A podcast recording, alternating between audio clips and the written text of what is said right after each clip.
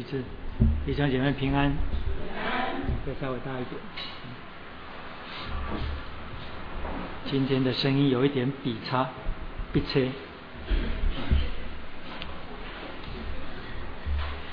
很爆笑。我刚刚说的是台湾华语，说今天的声音有一点比差。好，让我们打开今天的圣经。创世纪第七章，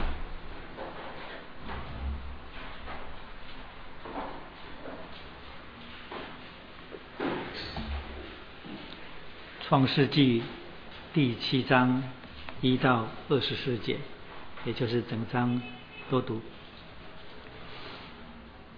创世纪七章一到二十四，我们用起音。我起，然后请弟兄姐妹应。耶和华对挪亚说：“你和你的全家都要进入方舟，因为在这世代中，我见你在我面前是一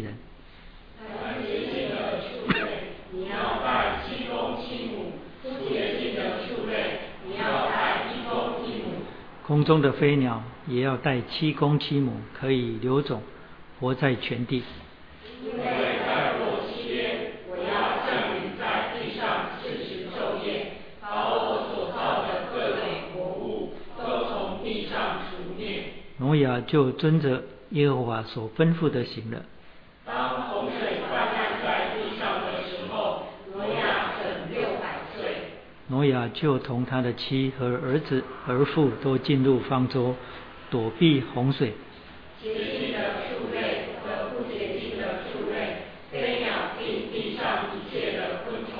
都是一对一对的，有公有母，到挪亚那里进入方舟，正如上帝所吩咐挪亚的。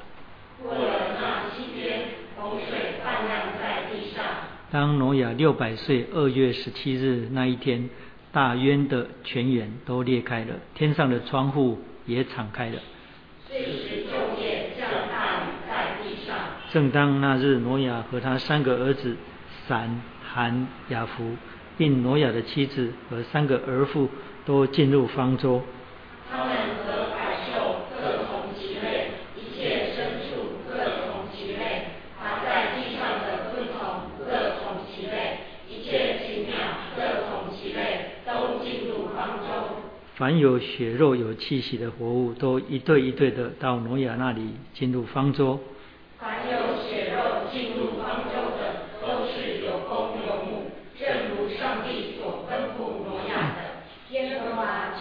他关在方舟里洪水泛滥在地上四十天，水往上涨，把方舟从地上漂起。水势浩大，在地上大大的往上涨，方舟在水面上飘来飘去。水势在地上极其浩大，天下的高山都淹没了。水势比山高过十五肘，山顶都淹没了。凡在地上有血肉的动物，就是飞鸟、牲畜、走兽和爬在地上的昆虫，以及所有的人都死了。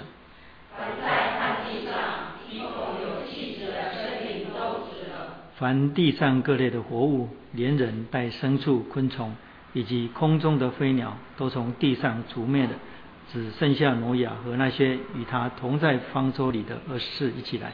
水势浩大，在地上共一百五十天。好，我们再一次同心来祷告，亲爱的天父，我们再一次奉你独生子的名聚集在你的殿当中，我们也以他的名尊他的名来到你面前，我们就深信我们必在你面前蒙恩。我们感谢你，我们领受你的话，为要改变我们自己，我们聆听你的话。为要顺服你，恳求你，就是那借着你独生子的死跟复活所赐给我们最宝贵的印记，就是圣灵宝贵师真理的灵来引导我们，并且对我们每一个人心中说话。我们感谢你，谢谢你的恩典，求你的灵运行在我们每一个人的心中，使我们在这嘈杂的世界当中有一个安息的心，有一个降服的灵。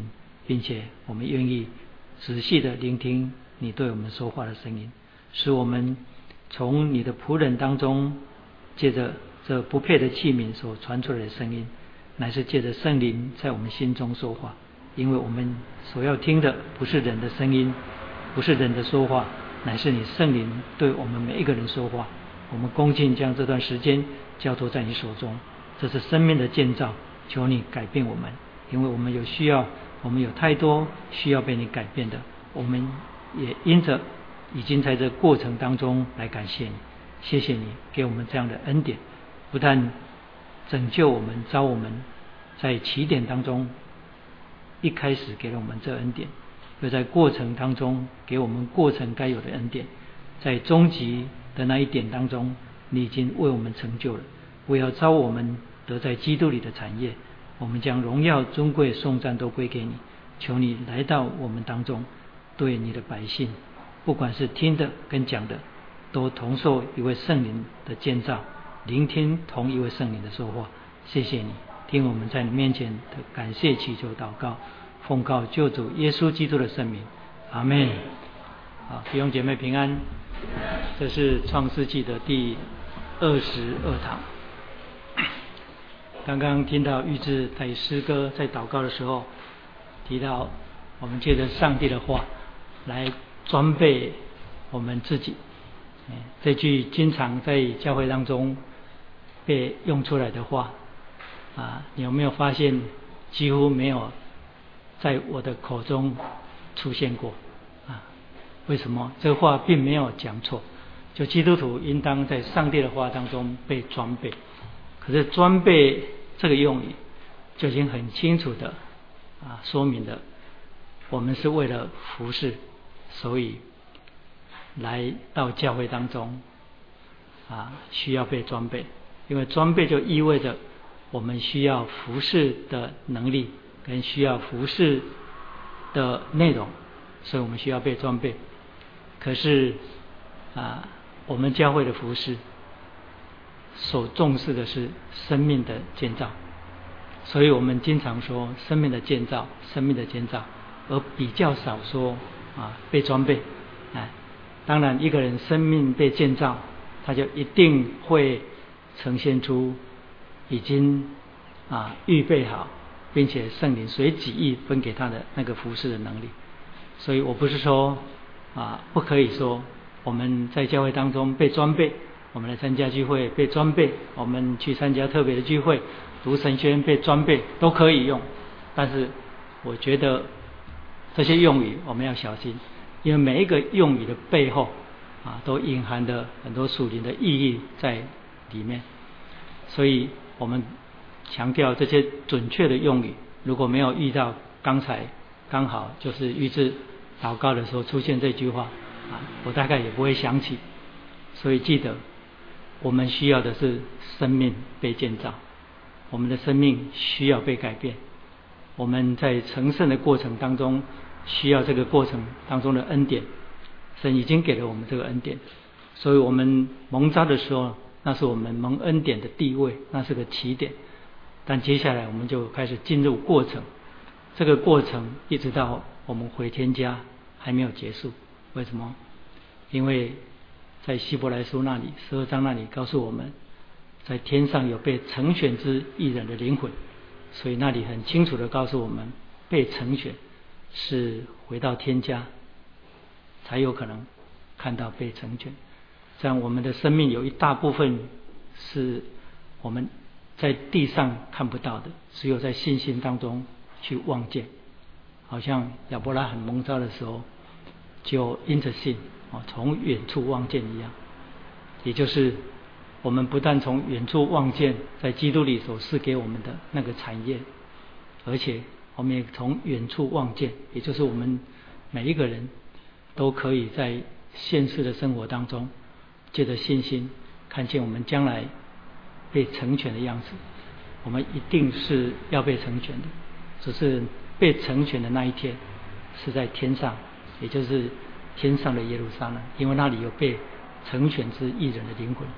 所以这样，我们成圣的过程当中，有一大部分是我们眼睛看不见的。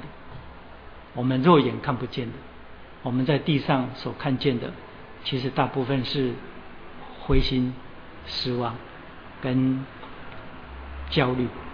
为什么我这样讲？因为如果你负有一些属灵的责任，那么你就很难避免这种焦虑。焦虑弟兄姐妹啊软弱，然后或者是弟兄姐妹为什么啊他们所受的苦，他们的另一半的给他们的苦，或者是他们遇到的这人生的苦难，为什么总是得不到解决？或者是看到有些弟兄姐妹，他们为什么信主那么久了，可是在一些属灵的瓶颈上，或在生活当中有些事情，他们该改变，总是看不到他们改变。但是神有足够的耐心，为什么？因为我们必须从上帝的宝座或者是上帝的眼光来看待这些事情，我们才会免掉这些焦虑。为什么？因为我刚刚讲过了，被成全有一大部分那个过程我们是看不到的，但是我们在信心里面知道说一定会被成全。所以记不记得我们经常讲过？耶稣曾经对门徒历世历代的教会说：“你们要完全像你们的天赋完全一样。”所以我们已经说过，那个圣经给很多基督徒跟教会迷惑：我们怎么可能像天赋一样完全？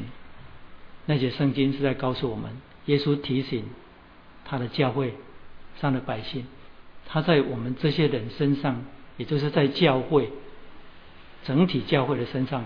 要做的功，就是使我们完全。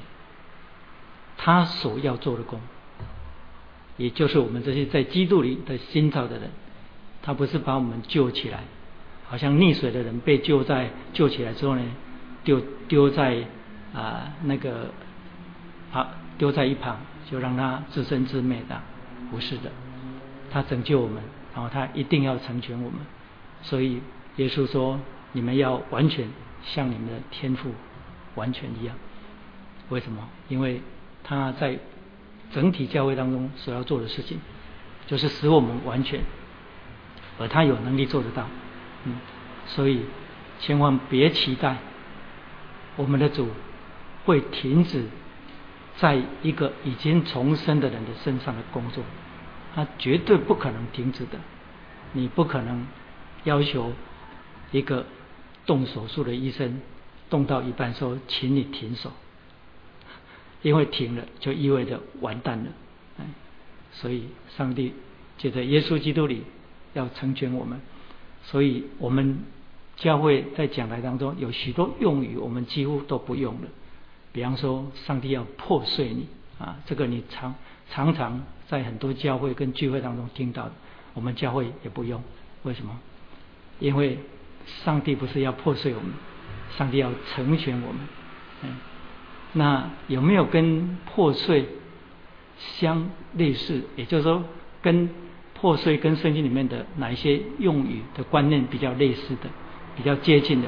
耶稣基督从来也没有这样讲过。他说：“你们应当背起十字架来跟从我，就是在我的死当中有份。”所以。记不记得我们讲过一个专题，一个培灵会的专题，叫做得胜的呼召。耶稣说：“若若有人要跟从我，就当舍己，背起他的十字架来跟从我。”所以我们称那个叫做得胜的呼召，哎，就是主呼召他的百姓跟他一起死，跟他在十字架上一起死。所以那是得胜的呼召。那种呼召是被成全的过程之一，那个呼召是被成全的过程之一。所以我记得我看过很多的书，提到耶稣基督讲过的那一句话，都称那一段圣经是受苦的呼召。基督呼召人与他一同受苦。但是我们上一次在讲这个专题的时候。我们说那是得胜的呼召。我说我并不否认那是一个受苦的呼召，可是那节圣经很清楚告诉我们，那是个过程，也就是进入得胜的过程。所以我就从我就不从过程去定题目，从那个结果去定题目。所以我们定那个题目叫做得胜的护照。所以是刚刚从预制的不经意的一个祷告用语当中啊，使我有一些感想。所以我们不能对我们自己灰心，也不能对啊弟兄姐妹啊的软弱，或者是聚会这么久了，为什么为何总是没有看到他改变？啊，我们不能对人灰心灰心，因为神不对我们灰心。所以最大的盼望啊。就是在活着的年日当中，也就是在这地上啊，最大的盼望。当然，基督徒最大的盼望是在基督里，那为我们所存留、不能朽坏、不能玷污的啊产业没有错。但我们活在地上，在圣土相通的生活当中，最大的盼望是显在我们对人并不绝望。哎，要不然的话，我们就不需要服侍的，我们也不需要传福音的啊。可是这是一个很大的啊，很很大的一个一个工程，就人生命的改变。所以，请你我们弟兄姐妹记住，装备不过是使你有一些啊能力，或者是使你具备了某一些条件，好像你外在的配备一样，你可以服侍，你可以在教会当中。在聚会或者是分享或这样子嘛，那叫装备。但生命的建造才是重要，因为如果我们有外在的装备，却没有里面生命的改变，我们那种服饰不可能造就人，而且那个服服饰也不会有真正的能力。所以，单念主帮助我们。好，我们今天是创世纪的第二十二堂，记得我们讲过。六七八九章其实都是连在一起的，就是讲到挪亚的洪水事件。我们在上一堂当中，我们讲过第六章开始，也就是挪亚的洪水事件，是创世纪里面最清楚的啊，而且是全面性的福音的表记，也就是预表跟记号。就借着挪亚的事件，把它显明出来。在创世纪亚当堕落之后，我们就看见上帝不断的啊，借着预表来显明他为人在堕落之后所预备的拯救。但是来到第六章挪亚的洪水事件，我们就看到更全面的福音的表记被显明出来。所以在上一堂的时候。我们就讲到关于洪水事件的福音的预表跟记号，就是福音的表记。这福音的表记几样呢？总共有七样，就是他预告的新约。因为以赛亚书五十四章七到十节那里提到，上帝自己说：“在我这就好像挪亚的洪水。”我怎样启示，不再使挪亚的洪水漫过遍地；我也照样启示，不再向你们发怒，也不斥责你。然后第十节，大山可以挪开，小山可以迁移，但我的慈爱必不离开你，我平安的约也不迁移。这是连续你的耶和华说的。所以平安的约使我们清楚前面所讲的。不是单单世界的先知以赛亚对以色列百姓在旧约时代讲的，因为平安的约就是新约，而前面提到这是在我，好像挪亚的洪水，所以这样我们说挪亚的洪水审判的事件，乃是预告的新约，那是以赛亚书五十四章七到十节，九到十节，再来。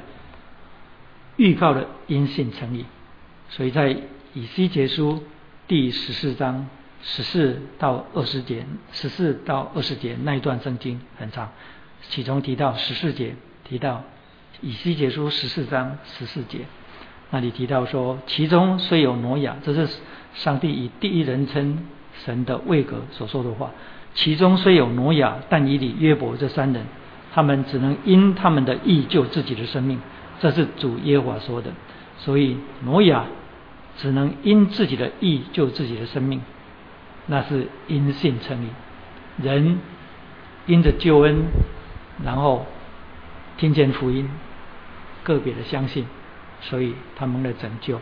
所以圣经很多章节就如同这个章节一样，是否定普救论的。所以约翰三章十六节，上帝爱世人，甚至将他的独生子赐给他们。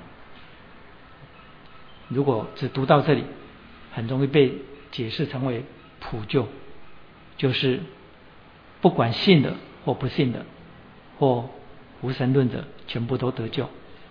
但是下面那半节说，叫一切信他的，不是灭亡，反得永生。所以挪亚因自己的意救自自己的生命。二十节虽有挪亚，但以理约伯在其中。主耶和华说：“我指着我的永生启示，他们连儿带女都不能救，只能因他们的意救自己的生命。”所以上一堂我们就解释过了，这节圣经补足了在挪亚事件当中，我们如果仔细的思想，就是一家八口除了挪亚之外，他们另外七口子啊，到底是怎么得救？是因为挪亚是爸爸。所以爸爸说我们进方舟，所以他们不得不进方舟，是吗？不是，这里告诉我们补足了那里对圣经我们所不明白的，就是显然挪亚的信仰有影响到他们一家那七口子，连接连他总共是八人，所以挪亚因自己的信得救，那是因信称义的道理，所以。预告的因信称义，然后第三预告的末世，那是在马太福音二十四章三十六到三十七节，耶稣基督说：“挪亚的日子怎样，我来的日子也怎样。”所以那里预告的末世四十六节，但那日子接下来不但预告的末世，而且又预告的拣选，这第四预告的拣选，同样在马太二十四章。三十六到三十七节，那里提到说，当洪水以前的日子，人照常吃喝下去，直到挪亚进方舟的那日，不知不觉洪水来的，把他们全冲去了。人子降临也是那样。那时两个人在田里，取去一个，撇下一个；两个女人推磨，取去一个，撇下一个。所以。那里预告的拣选，那是第四。前面是讲预告的末世。耶稣说，摩亚的日子怎样，人子来的日子也要怎样。所以很重要的一点就是洪水的神话，每个民族、每个文化里面都有。其实，在光是在圣经所记载的啊时空背景，就是。米索不达米亚那个背景，就至少有两个很有名的啊，叫做洪洪水的啊神话史诗啊，一个叫塔吉特史诗，一个我名字有一点忘掉了。我觉得那些东西不重要，我们之前讲过了，就是圣经里面所记载的这些历史事件，洪水的历史事件，为什么它我们说它是历史事件？我们之前有讲过好几堂，讲到这跟。各民族、各文化当中，神话当中的的洪水的传说完全的不同，是有很大很大的不同，不是单单那些考古学家或 圣经的批判学者所说的，只有文体的不同，绝对不是只有文体的不同。所以这样，我们也提到其中的一样证据，就是洪水的事件的年代我们不知，但是。借着新约神的儿子的口讲出来，这是很重要的。就是神儿子肯定洪水事件是历史事件，所以后来使徒们啊，包括彼得，也曾经都提过这些洪水的事件。所以这绝对不是啊宗教的神话，完全不是，它是个历史事件。好，那么我们刚刚提到说，耶稣在马太福音二十四章那里已经提到，就是挪亚的日子怎样，他来的日子也怎样，所以那是预告的末世。不但这样，他说，当人子来的时候呢，那时两个人在田里取去一个，撇下一个；两个女人推磨，取去一个，撇下一个。其实这些圣经节啊，要拿出来做一个专题讲，这些都是我我的用语啊，都是蛮大的题目啊。但是我们只讲我们在创世纪里面所讲的范围就好。所以又预告了拣选，而不但是这样，洪水事件第五还预告了十字架。因为在希伯来书十一章七节那里，那里提到挪亚因着信蒙上帝指示他未见之事，就动了敬畏的心，预备了一只方舟，使全家得救。也因着信定了那世代的人的罪，所以我们就说挪亚事件、洪水事件。乃是预告了十字架的事件，因为在十字架上，神的儿子的死是古往今来唯一的一位没有罪的，而且是圣者义者的死，以致后来耶稣基督等在这之前，耶稣基督预告了后来圣灵要来的时候，要叫人为罪、为义、为审判，自己责备自己。为罪是因为他们不信我，为义是因为我往父那里去，为审判是这世界的王已经受了审判，所以义者这位圣者在十字架上被审，在被审判，而且钉在十字架上，使这世界的王，也就是罪恶背后的那掌权者，他的国度崩解了，哎。所以是谁被审判？所以十字架是对全世界以及背后那个掌权者的定罪。基督被定了罪，所以我为什么还要再重复讲这些呢？因为我怕你连不起来。我再重讲，我我现在讲了第二次，我不知道你能不能把它连贯起来。好，我不知道你连得起来，连不起来，不然就把我的脑袋砍去，放在你上面，过一段时间再放回来。你听懂那意思吗？所以，挪亚的洪水事件，根据希伯来书那里的叙述，说挪亚因着信，一个被称为义的义人，他的信心在那个世代当中就定了那世代的人的罪。所以我说，一个义人在那个世代当中定了那世代的罪这件事情，我们后来在耶稣基督在十字架上看到，因为基督这位义者圣者被审判。被钉死，是他被钉，是他被审判，但是呢，是全世界，包括那这世界背后的那个恶者被审判、被定罪。所以是谁被定罪？是谁被审判？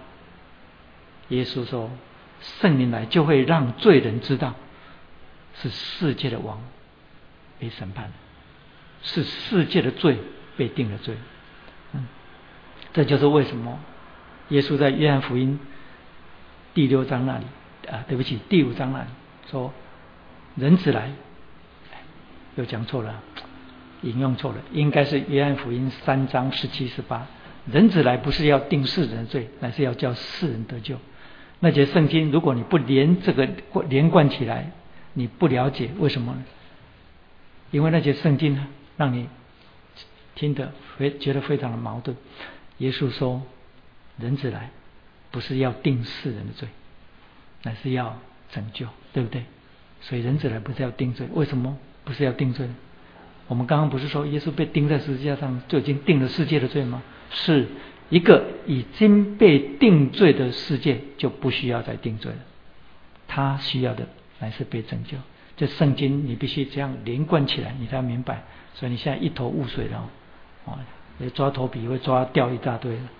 没关系，你要你要慢慢的听，要不断的听，要不断的不断的参加聚会，你不要漏掉。你在你在这种聚会当中，你听讲到，你只要一闪神，想你的女朋友或想你的男朋友，一分钟你马上你马上连不起来，你真的马上连不起来，你接下来就很难听下去了。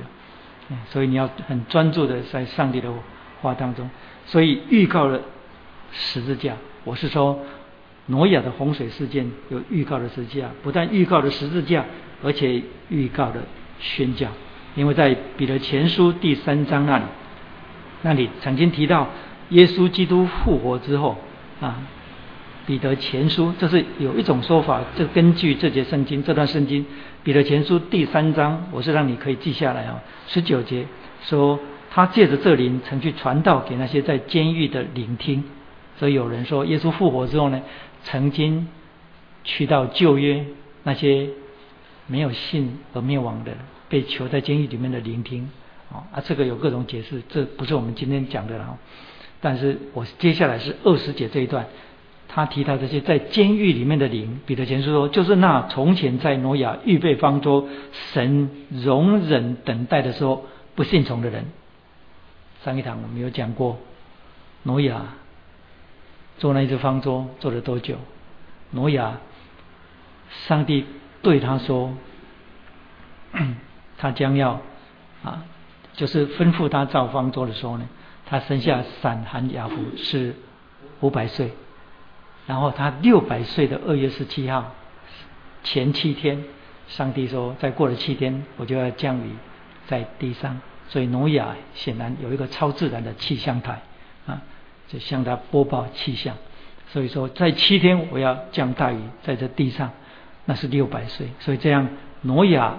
造那只方舟就造了一百年，而彼得前书这里让我们知道这一百年他到底在干什么？其实没有彼得前书告诉我们，我们也知道，因为在当时造那么大的一只方舟，其实是个盒子，一个箱子啊，一个巨大的箱子，是个很大的事件，是个很耸动的事件，一定有很多的电视台的 SNG 的车子都不断的去转播，有这样怪事在这里，有一个这么一个怪人。很多人都去参观，连中国团都坐游览车去啊。然后然后每一个人看见挪亚做那些事情，一定问他说：“哎，你盯这个干干嘛？”那挪亚会怎么讲？那是挪亚传福音的机会。挪亚一定一一的跟他们讲：“啊，这世上已经败坏了，创造天地的主宰啊，心里伤痛，然后要毁灭这地上，要审判这地上，所以你要悔改。”跟我们进方舟好不好？啊，然后所有人都拒绝，所以彼得前书第三章这里让我们透露挪亚那一百年盖盖方舟的时候在干什么？他说就是那从前在挪亚预备方舟、神容忍等待的时候不信从的人。接下来提到当时进入方舟借着水得救的不多，只有八个人。一百年传福音，只有八个人信，七个人信。这种牧师如果在你们教会，一定被坏了。传福音一百年，只得到七只羊，这个牧者啊，所以圣经很多地方啊告诉我们，如果有一个牧师的，有一个教会的牧师啊，你听到了，那你那么你判断哦，这个传福音当牧师去在那边牧养教会牧养一百年呢，牧养五十年呢，只有增加七只羊是该检讨，但是呢，如果你是刚好就在那个教会当中，你就不可以这个。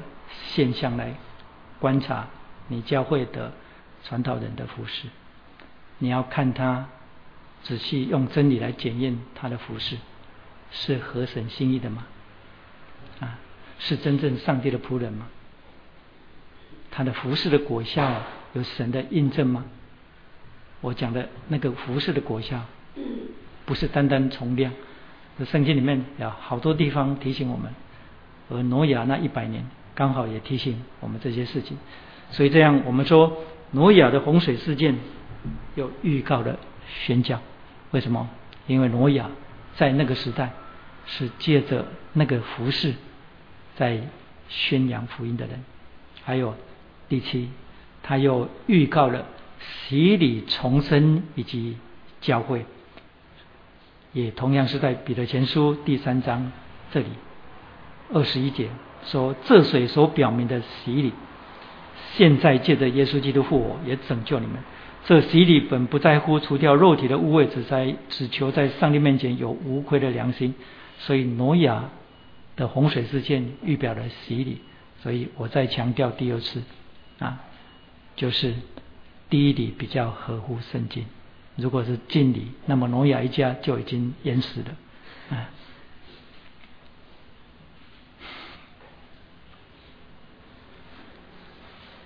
但是呢，你如果是敬礼的，你也不要错的。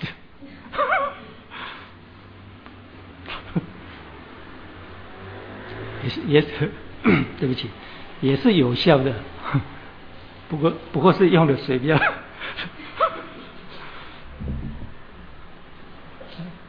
很多人。我是逼你的，但是在马太福音那个耶稣是受洗是用水里面起来的，那他是怎么解释？所以啊，我敢这样讲，就是我一定圣经里面全部都了解了，所以我才可能，因为那里提到说耶稣在约旦河受洗，你知道约翰是祭司出身的，约翰给人家的洗礼不可能把人全部都浸在里面，而且呢，约旦河一般。水不深，不会把一个人淹没，除非你刻意倒下去，这样像这样洗礼。所以呢，你不能因为耶稣从水里上来，就想象说他是整个人浸在水当中。因为通常祭司的洗礼，祭司在为人行洁净礼的时候呢，是舀起水来，让人站在水中，舀起水来从头上洒下去，这样。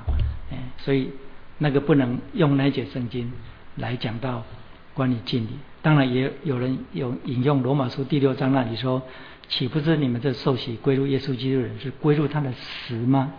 所以受洗是归入他的死，所以有人就认为敬礼巴不泰这个字，这个这个动词啊是指敬，因为希腊文这个有敬的意思，可是呢这个字也有洒的意思。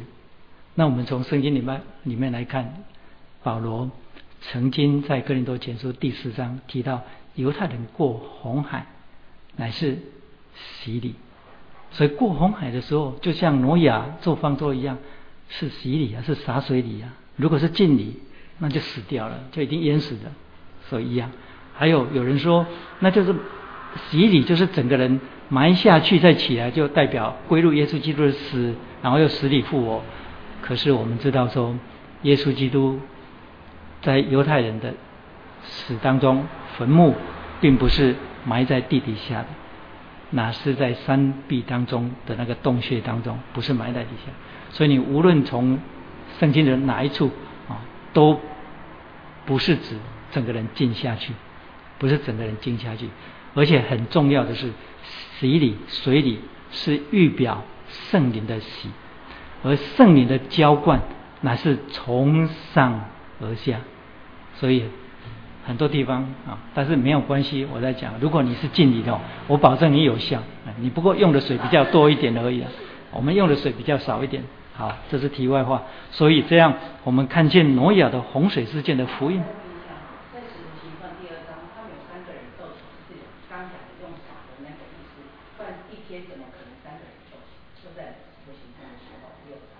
第二章，三千人。对。刚讲的。对。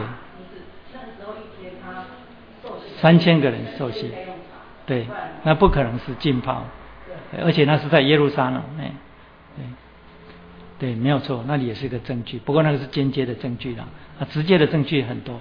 好，我们继续。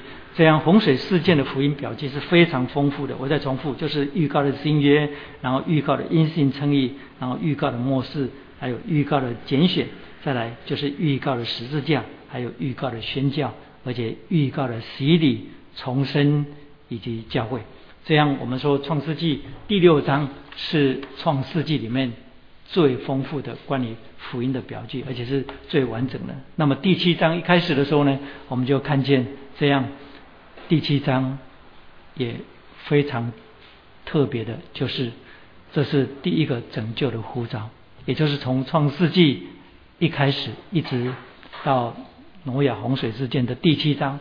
我们就看见第七章是一个最最先在创世纪里面出现的一个拯救性的呼召。这拯救性的呼召就是第七章的第一节。耶和华对挪亚说：“你和你的全家都要进入方舟，因为在这世代当中，我见你在我面前是个异人。”这样，这是创世纪里面第一个拯救性的呼召。这拯救性的呼召从这里开始之后，就整个圣经当中，也就是拯救性的呼召，一直在整个人类历史的的时空当中不断的不断的出现。这样，这是一开始的拯救性的呼召，而在启示录第二十二章那里，那是在末世的时候。神的圣灵跟教会的呼召，也就是圣灵跟心腹说：“凡听见的都来。”创世纪，哎，对不起，启示录的第二十二章十七节啊，如果你来得及翻的话，启示录的第二十二章第十七节。圣灵和心腹都说来，听见的人也该说来，口渴的人也当来，愿意的都可以白白的取生命的水喝，那是个呼召。所以这样启示录的最后是呼召做结束。那这样我们在创世纪第七章，我们所看见的是第一个拯救性的呼召，上帝所发出来的是对挪亚跟他全家说：“你和你的全家都要进入方舟。”而在历史当中，我们从圣经里面至少看到神不断的在历史当中呼召人，所以是神主动的恩典领导人，不管是一个时代、一个家族或一个人。所以这样在创世纪的第十二章，我们就看见神呼召亚伯拉罕离开本地本族富家，所以亚伯拉罕被呼召，那是跟上帝。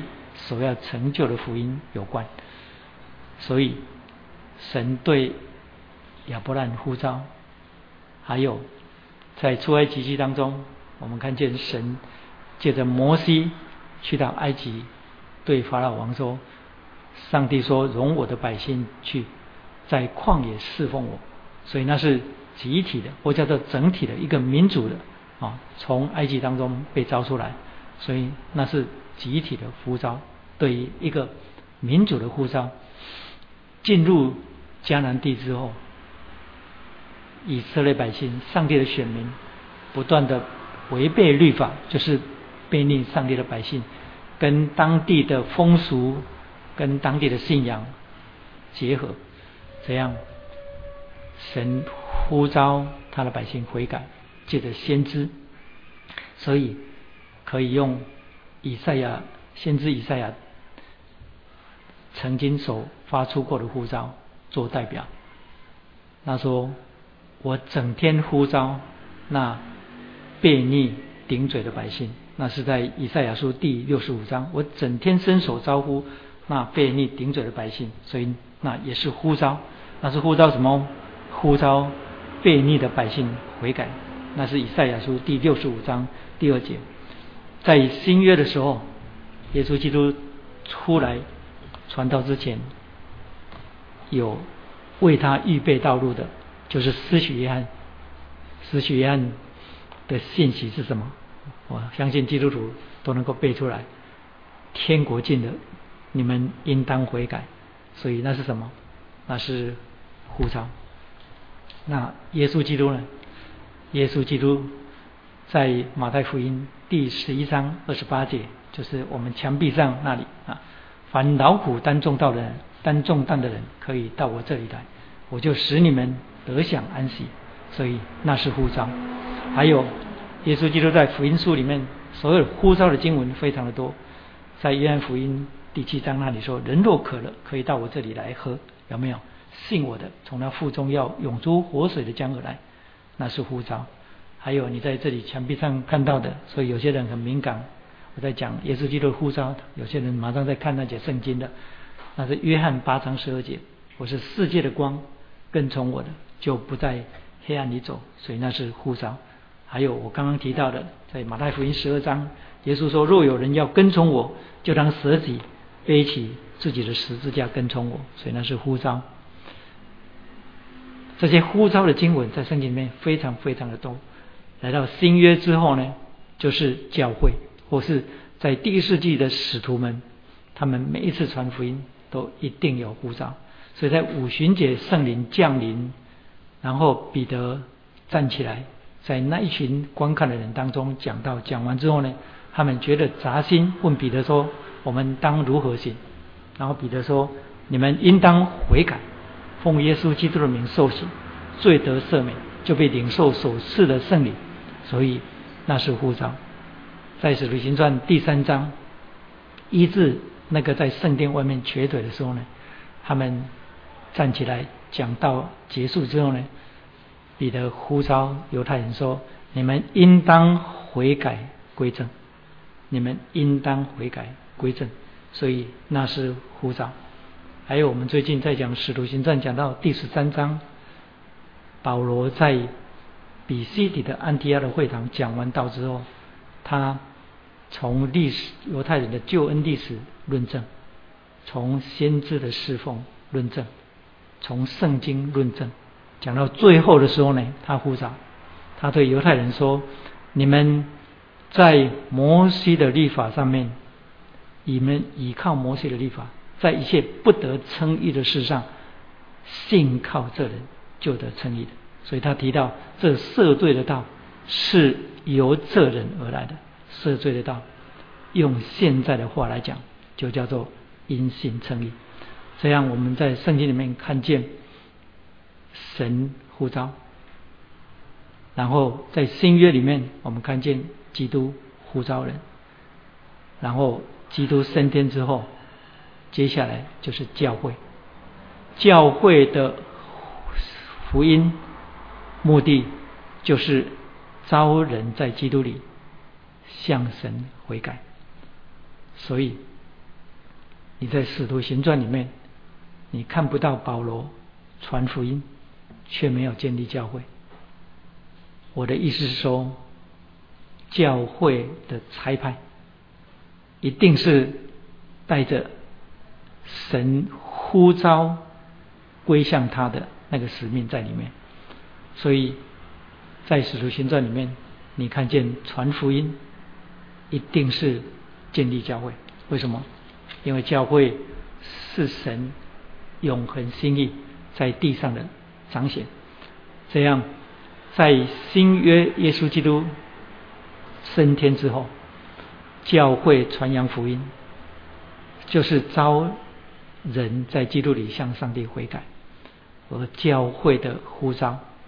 就是圣灵在这个时代的呼召。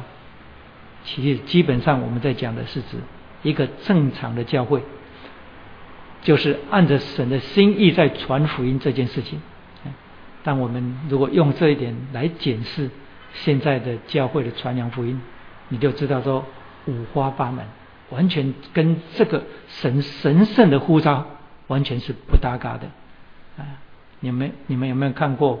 在布道会当中搞得像嘉年华，然后那些所谓觉知的人冲上台去的时候，嘻嘻哈哈，大家像去去就是啊，对啊，就是就是怎么讲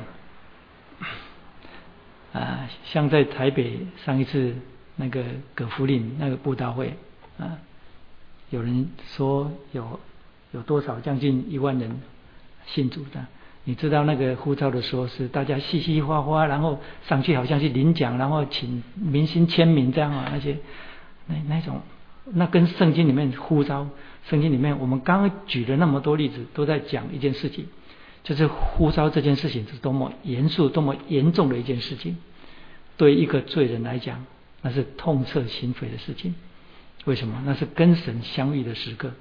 所以刚才你看到启示录最后。那个呼召，圣灵和心腹，心腹就是教会，说听见的人都当来。所以在新约时代，教会的传福音是跟圣灵同心同工，是招人在基督里悔改。这种悔改的背后，就是要人在基督面前承认自己的罪，承认自己是罪人，而这是这个时代当中。最大的征战，这世代当中最大的征战就在这里，哎，因为今天的人或叫做后现代相对多元的人，也就是不承认有绝对客观真理的现代人的思想，不相信自己有罪，嗯，不相信有罪这件事情，所以这是福音最大的征战。所以教会为了要有好的业绩，跟为了要使这世界认同我们，教会就五花八门各种方式就出来了啊！如果按照唐崇荣牧师的说法，他们是在拍卖上帝的爱，但真正主的教会不做这种事情。呃，我记得已经过世的杨木谷牧师，曾经在一个 Apex 的讲座当中提到华人教会一个很很严重的一个心结。华人教会在华人的文化当中，一向被看作是西方，就是基督教信仰被看作是西方文化的产物，所以为了急于让华人的文化。认同，所以呢，总是做一些讨好世界的事情，做一些事情来让华人的文化或者世界认同。也就是说，如果让整个华人文化或者是让呃华人世界觉得说，哎，教会跟跟我们的文化是相融的，或者是教会呃也不错啊，在为社会或者是为我们的文化做了很多事情，就觉得心里很高兴这样。所以讨人的喜欢更胜于讨上帝的喜欢。我每天在思想的就是主啊，我做这些事情，或者是我的教会这样带带领，或者是我现在现在在牧养教会的方式，我有没有得罪你？我在想的是那个，我没有想到说我有没有得罪这世界的文化。所以你就看见我们刚刚举那些例子，呼召是何等神圣的事情，因为呼召意味着人需要向上帝悔改，但呼召的人或传福音的教会。必须谨慎自己，谨慎自己的地位，还有自己传福音的那个地位跟角色。这在我们上一堂的讲道当中，我提到一个很重要的，我觉得那需要不断的提醒，不断提醒，特别是归正的教会、归正的基督徒，真正归正的基督徒，他的心是非常宽广的。我曾经讲过，真正归正的基督徒，就好像上帝造我们这个人。我们里面的骨头是硬的，但是我们外面的肉是柔软的，哎，里面有需要有很多要坚持的东西，哎，也就是本质上我们是非常坚持的，但是呢，我们的态度传福音，只有真正归正信仰的基督徒跟教会，他很深刻的体认到福音是上帝的恩典，被差遣成为神的器皿，也是神的恩典。我们完全没有功劳，也不具备任何条件被他拣选，这样我们会用很合乎真理或者是圣经的眼光来看待那些没有得救人。想想看，如果我并没有比那些没有信主的人，或者是那些将来假设有人不信福音沦亡的人，我并没有比他好。也就是说，我蒙基督的拣选，跟那些将来与上帝永远隔绝、进入地狱当中的人。我没有比他们好一点，所以这样你就会在这个世界当中用合宜的眼光来看待那些人。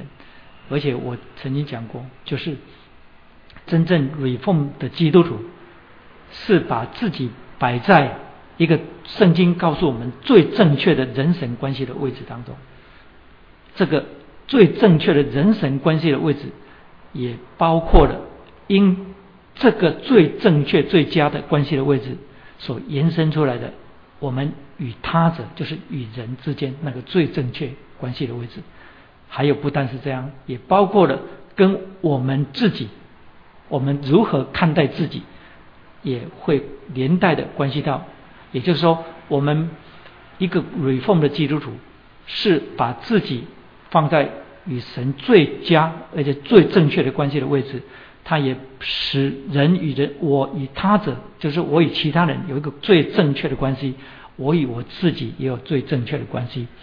这是我们上一堂讲到的时候提到保罗在路斯德城医治了一个生来瘸腿的，然后那里的人就高声呼喊说：“有神界的人形降临在人间了。”所以当地的那些宙斯神庙的祭司就牵着牛，带着花圈来要敬拜他们。保罗跟巴拿巴跳到人群当中说：“诸君为什么做这些事情？”啊，那个翻译非常的文言文。诸君，我相信他不是这样讲的，但是那是华语的翻译啊。说各位，你们为什么做这些事情？啊，我们也是人。我们也是人，那句话非常的不得了。那句话不是普通人讲得出来，那句话被圣记载在圣经里，就不是我们这些口头讲这句话的，也就是保罗跟巴拿巴两位是真正的很明白自己是人。所以刚刚行完神经，如果是我，我受到试探，我一定胜不过，我一定想我是神，我不是人。所以人家来拜我，应该是应该的。所以我就算不会把自己看作是神，我心里也会飘飘然说：“那我是人上人。”这样。所以保罗说：“我们也是人。”所以你就了解说，那一句话使我们在那一堂讲道当中，我们说保罗跟巴拉巴是归正的信徒。虽然 Reformation 是十六世纪的运动。但是呢，归正的信仰跟归正的精神，其实是整本圣经里面告诉我们的。所以以后你不要自卑，你不要以后人家问你说，你们教会叫做归正，那你意思是不是别的教会都不正？所以你们这个批判性太强了吧？不是，整本圣经告诉我们，罪人在基督里被呼召向上帝悔改，这个就是归正。所以。上帝启示圣经要干什么？格林啊，对不起，提摩太后书三章十六节，圣经都是上帝所漠视的，于教训督责。接下来那句话怎么讲？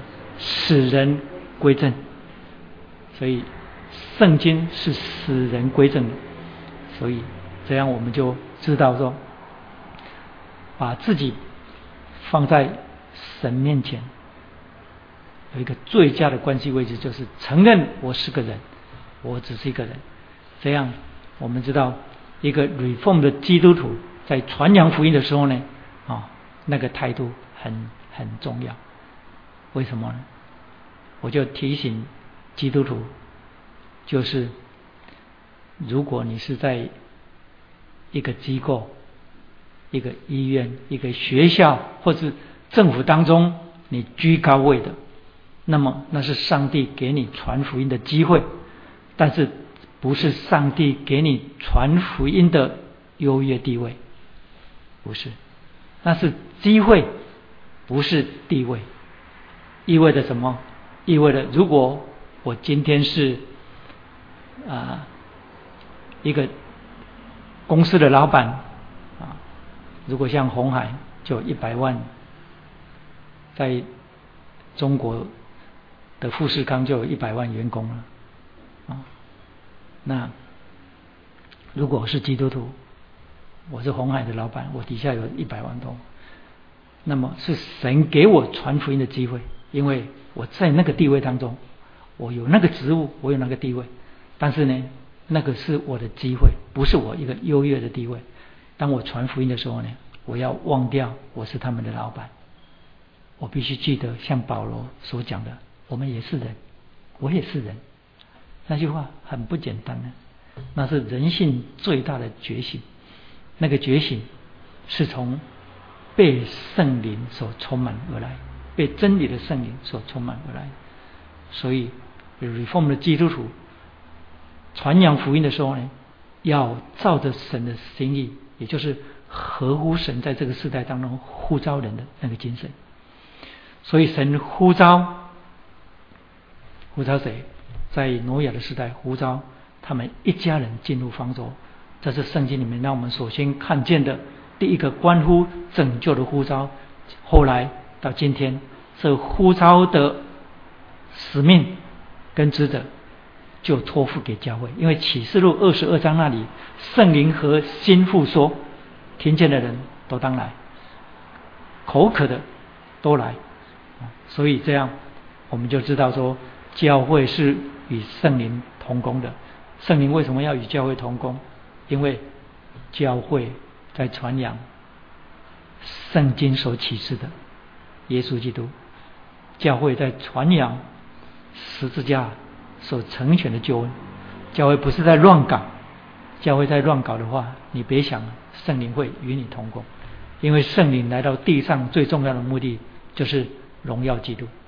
所以在一个聚会当中，如果你听见讲圣灵的次数比讲基督还多，你就给他打一个很大的问号。你不用担心会得罪圣灵，不会的。圣灵会说：“嗯，你不错。”你知道我心里在想什么？圣灵从来就不要人高举他，因为耶稣基督告诉我们：圣灵来是要荣耀我，圣灵来是要为我做见证，你们也要为我做见证。所以这样。教会的见证必须有圣灵的见证做印证，教会的见证必须与圣灵是同心的，是同步的。为什么？因为与神的旨意是相关的。所以我们今天讲到第一节而已，讲到什么呢？讲到第一个拯救的呼召，就是呼召挪亚跟他全家进入方舟里面，这是第一个拯救的呼召。这个拯救的呼召里面。不是只有挪亚，而包含了他的全家。你说全家就是你家了？是，全家是你家，全家也是我家。这个呼召后来在新约的时候呢，我们看见保罗在腓利比跟希拉两个人在传福音的时候，后来被下在监里的时候呢，后来神神的神机，他们在里面唱诗歌赞美上帝，所以监狱成了圣殿。所以地震动，然后他们被放出来，然后所有囚犯那些脚铐、脚铐、那个那个脚镣、脚铐全部都断掉了。所以那狱卒就是管监狱的，看了吓呆了，就跑来跪在保罗的面前，说问他说：“我们当怎样行？”然后保罗说：“当信主耶稣，你和你全家都要得救。”很多人会。讲这节圣经，很多人认为说这是上帝的应许，就是一个人得救，全家得救，没有错。这是神带条件的应许。什么叫做带条件的应许？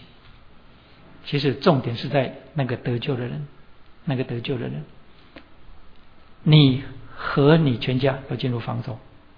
还有就是保罗所说的，当信主耶稣，你和你全家都要得救。所以那个人的心，如果根据罗马书，我们知道说，罗马书提到在神面前的义，也就是如同挪亚那个义是什么？如果拿到新约保罗的用保罗的话来讲，就是本于信以至于信。所以一个真正得救的人，如果像挪亚啊，他得以把他全家七口子，包括他八个人都带进方舟，显然挪亚这个人不是只会钉木头的箱子而已。他钉那个方舟的整个的过程，是他整个生命的流露，所以他在他的家所活出来的那个得救的见证，必然是超乎我们想象的。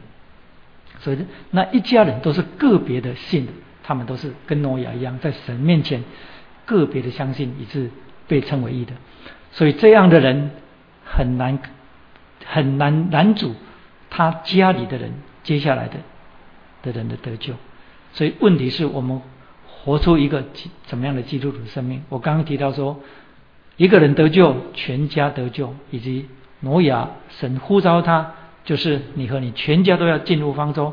我说那是带条件的应许，带条件的应许指的是什么呢？就是我这个已经得救的人，我的责任，我的责任，也就是。我的家人，他们有一个特别的恩典，就是他们最靠近救恩的恩典，就好像说，在一个夫妻都是两个夫妻都是基督徒的家庭当中所生下来的孩子，跟隔壁非基督徒的孩子有一个不同，就是他们有一个特权，就是他们是异人的后裔，可是他们还不是基督徒。为什么？因为他们还是需要，如同耶利米书那里所说的，如同以西结书那里所说的，挪亚因他的信只能救自己。这样每一个生在基督徒家庭当中的孩子，他有一个特别的恩典，就是他最接近救恩的恩典。那个最接近救恩的恩典，就是接下来就是那个得救的基督徒或者是他的父母，他怎样引导他的孩子。所以绝对不可能自然，绝对不可能说，我跟于姐生了三个孩子，三个孩子，我就很自然，他们就会成为基督徒，不可能的事情。因为圣经已经很清楚的告诉我们，上帝每一次向列祖显现的时候，都强调这一句话：我是亚伯拉罕的上帝，以撒的上帝，雅各的上帝。你说上帝措辞太离罪了，因为他就干脆讲说我是亚伯拉子父子孙三代的上帝就好了。他不这样讲，他每一次都强调我是亚伯拉的上帝、以撒的上帝、雅各的上帝。那是提醒我们，提醒什么？雅各跟神的关系不是透过他父亲以撒继承的，以撒跟上帝的关系不是透过他父亲亚伯拉罕继承的。可是亚伯拉罕。的信心影响了以撒，以撒跟神的关系一定也影响了雅各，就是这样。所以我说这是带条件的应许，没有自然天成的事情。以后有机会我们再讲这个，就是基督徒的。哎，其实唐牧师有一个讲座了，那我不要讲，因为他是大师，我不我不需要讲，我们去听他就好了。哎，所以 如何教养孩子，一生走在正道当中。然后使你所生下来的艺人的后裔成为真正的艺人是非常非常重要的。所以这样第一个拯救的呼召从挪亚给予全家啊，给予全家，而且这是第一个拯救的呼召。同样在第七章当中又出现了第一个拯救的印记，就是在哪里？就是十六节那里。凡有血肉的进入方舟，都有公有母，正如上帝所吩咐的。挪，正如上帝所吩咐挪亚的，耶和华就把他们关在方舟里头。耶和华把他们关在方舟里头。这个希腊文这个动词，关在方舟里面，就是印记的意思。印印记印记，所以这样方舟就是蒙恩得拯救的印记。想到印记。你一定想到以弗所书第一章论到教会的时候，啊，以弗所书的第一章论到教会说，这圣灵是我们得基业的凭据，有没有？只等到神之名背书，使他荣耀的恩典得到称赞，是一章的十四节嘛，对不对？我没有翻，你们大家翻到，所以这圣灵是我们。得基业的凭据，好，你们都在翻的十四节，以弗所书一章十四节，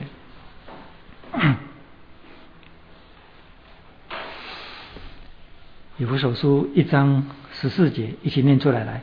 这圣灵是我们得基业的凭据，只等到上帝之名被数，使他的荣耀得着称赞。所以，这圣灵是我们得基业的凭据，凭据。又叫做当头，小字里面有写说原文作子，子的意思就是当头，所以圣灵是基督徒或教会的凭据，也就是教会的子，教会的当头是两个意思，一个意思是什么呢？凭据指的就是印记，还有第二凭据指的就是样品啊，什么叫做印记？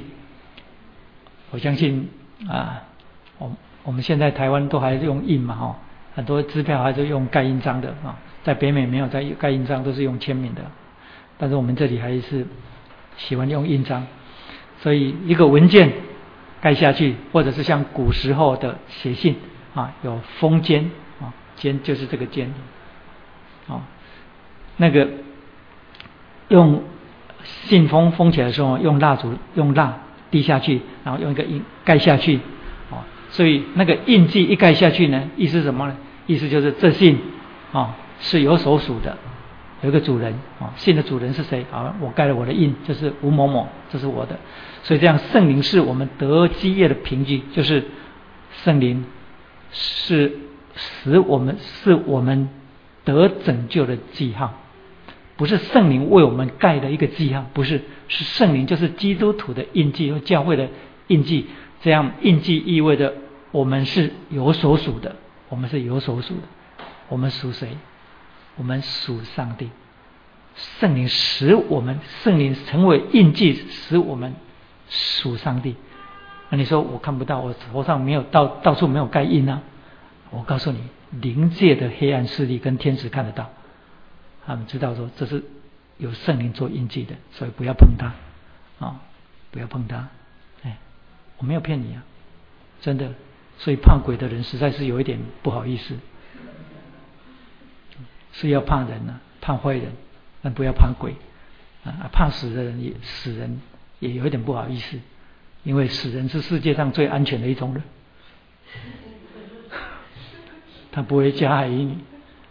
所以基督徒也是教会整体的凭据，就是印记，就是圣灵。这样在。洪水的事件当中，出现了第一个拯救的呼召，也出现了第一个拯救的印记，就是上帝把挪亚一家人，包括那些被分别出来的动活物动物，全部都关在方舟里。希腊文的意思是印记，所以这样方舟是他们蒙拯救的记号，就如同今天圣灵是教会蒙拯救的记号一样。现在问题来了，中文的翻译我觉得非常的妙。中文去，因为希腊文的意思有蛮多，但是呢，那个其中的一个是就是关在里面没有错，而这个也是印记，就是关在里面啊。你你们接下来就知道我要讲什么了。所以我们这些被圣灵立了印记的上帝的儿女呢，啊，你就知道说，我们只有在基督里，我们只有继续在基督里，而且持守在基督里，我们。才有可能啊，在上帝的恩典当中长进，才有可能在上帝的恩典当中成服侍，才有可能在上帝的恩典当中不被迷惑，也就是不随流失去。悲观好不好玩？我的意思是说，当你跟神的亲密关系亲密的时候呢，你会觉得圣灵是我的印记，我有得救的印记。当你跟神关系疏远的时候呢，你会觉得我被关得很不自由。我现在被关在这里，已经快九点了，当然还不结束。还有教会有那么多的服饰，常常常常常常来烦我，使我很不自由。所以呢，当你觉得你的服饰或是你做一个基督徒不自由的时候呢，你就是有被关的感觉。对不对？如果是这样的话，那你就要检讨，因为显然我如果是这样想，我跟上帝的关系一定有问题。所以记住，就是印记是有所属。我们在这世界在罪当中，我们失去自由。但是呢，我们这一失去，也就是对罪一失去自由，反而是我们真正的自由。所以这是一体的两面。你现在没有犯罪的自由，我也没有犯罪的自由。为什么？因为神不会任凭我们，所以你跟我都失去了一种自由，就是犯罪的自由。就问题是失去犯罪的自由，就是对罪自由，因为我不需要去犯罪，我不需要去受他辖制，所以这是很重要的。所以这样凭据又是被关的意思，我们正被保护看管在耶稣基督里，所以。我是该感恩呢，还是该埋怨呢？啊，我是该感恩还是该埋怨？那你是该感恩还是该埋怨呢？我不知道，你回去想想看。如果你常常觉得当个基基督徒好不自由哦，你就想想挪亚方舟，上帝把挪亚一家人关在里面，啊，你说挪亚他们一家人真的是好苦哦，被关了，有期徒刑。挪亚他们一家人可能不是这样想的，哎，因为起初被关的时候可能会觉得很不自由，后来发现原来外面全部生命都灭绝了，全部生命都灭绝了，你才会知道说啊，是上帝的恩典，因为啊，与其死去。不如 被关，但是我告诉你，我们不可存这样的心理。我是让你检视一点，就是当你觉得被关的时候呢，你失去自由的时候呢，你应该想到说，不，这不对的，我跟主的关系不对的。你应该觉得感谢上帝，我有恩典的印记，圣灵成了我的印记。但愿主帮助我们，一起来祷告，至圣的天赋。感谢你，我们是多么的软弱，若没有你的话在我们生命当中提醒，我们真的是会抱怨我们是被关在你的独生子里面。但是感谢你，你既然借着圣圣灵使我们明白我们是蒙恩得救的人，并且又借着圣灵所启示的圣经。我们今天所读的《创世纪》第七章，使我们看见你呼召挪亚一家人进入方舟，那是拯救的呼召，第一次在历史当中出现。又使我们看见，不但有拯救的呼召，又有拯救的凭据，就是他们被关在方舟里。恩主，我们感谢你，求你帮助我们，使我们的心不埋怨、不苦读。因为这意味着我们跟你的关系是不对的，求你帮助我们。如果我们有过这样、有过这样的软弱，求你赦免我们，你复心帮助我们，使我们常常喜乐的愿意来服侍你。我们对这世界的罪，我们确实已经失去了自由，但是那正好是我们真正的自由，因为我们不再被罪所辖制。我们感谢你。你的恩典何其的浩大！我们要继续从圣经你的圣言所启示的真理当中，也就是我们接下来每一堂的查考圣经当中，更多的领受这些你恩典的信息。我们向你献上感恩，我们愿意凡事照你所喜悦的样子来行。求你继续恩待我们，我们感谢你赐给我们这段时间，引导我们，赐福我们。也引导每一个弟兄姐妹生命的长进、生命的成长，好让我们可以荣耀你。谢谢你，听我们在你面前的感谢祷告，奉告救主耶稣基督的圣名，阿门。好，我们有五分钟的时间，我们可以一些提问。我不一定所有的问题都可以回答，但是我会乐意尽我所能的。第七章还没有讲完。